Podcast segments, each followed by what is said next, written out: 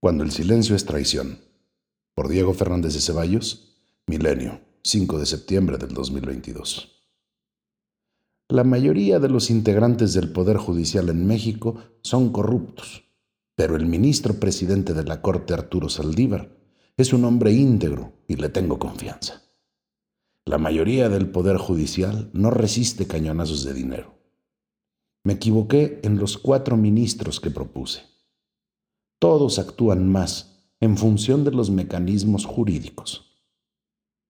Pues en función de qué imagino sus resoluciones. Estamos ante la perversidad del acusador e involuntariamente la honra de los acusados, porque actúan en función de los mecanismos jurídicos, los cuales les obligan.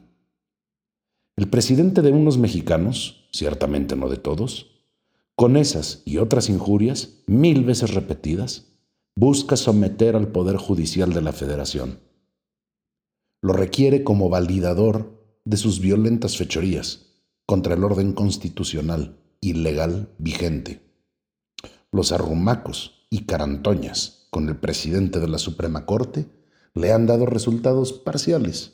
No así cuando rebasan cierto grado de ignominia, como prolongar el mandato del ministro Saldívar en la presidencia de ese tribunal.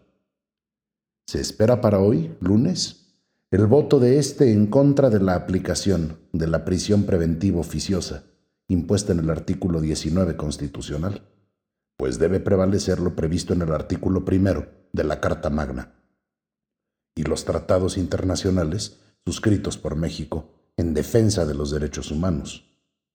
Ojalá no ganen las machincuepas. Escribía esto cuando me llegó un comentario en las redes, como voces del Poder Judicial. Es extenso el documento y van unos párrafos para el conocimiento de usted. Todo entrecomillado. El silencio cobarde de Saldívar. Hay asuntos que son cuestión de honor, como la defensa de la dignidad, la honra o el respeto. Si el titular del Ejecutivo insulta a los juzgadores del Poder Judicial, por razones de honor debe haber una respuesta defensiva firme. Imposible mientras esté Saldívar. Si adolece de honor y sentido de la dignidad personal, no hay manera.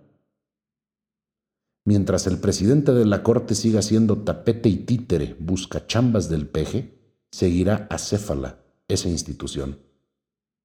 El silencio es ominoso, vergonzante, entraña una complicidad cobarde. Una institución de alta y profunda dignidad como el Poder Judicial Federal no solo habla por sus sentencias, que dirimen asuntos específicos. También es una entidad pública con el deber de salvaguardar su respetabilidad porque vive de la credibilidad social. Si los jueces son tildados de corruptos y ni siquiera su titular saca la cara, ¿quién creerá en sus decisiones? El miserable silencio de Saldívar es cómplice del ataque y fomenta el desprestigio. Siendo valiosas, se refiere a otras voces, magnifican el vacío de la presidencia. Será recordado como un cobarde, empinado ante el peor y más corrupto presidente de México. Hasta aquí la cita.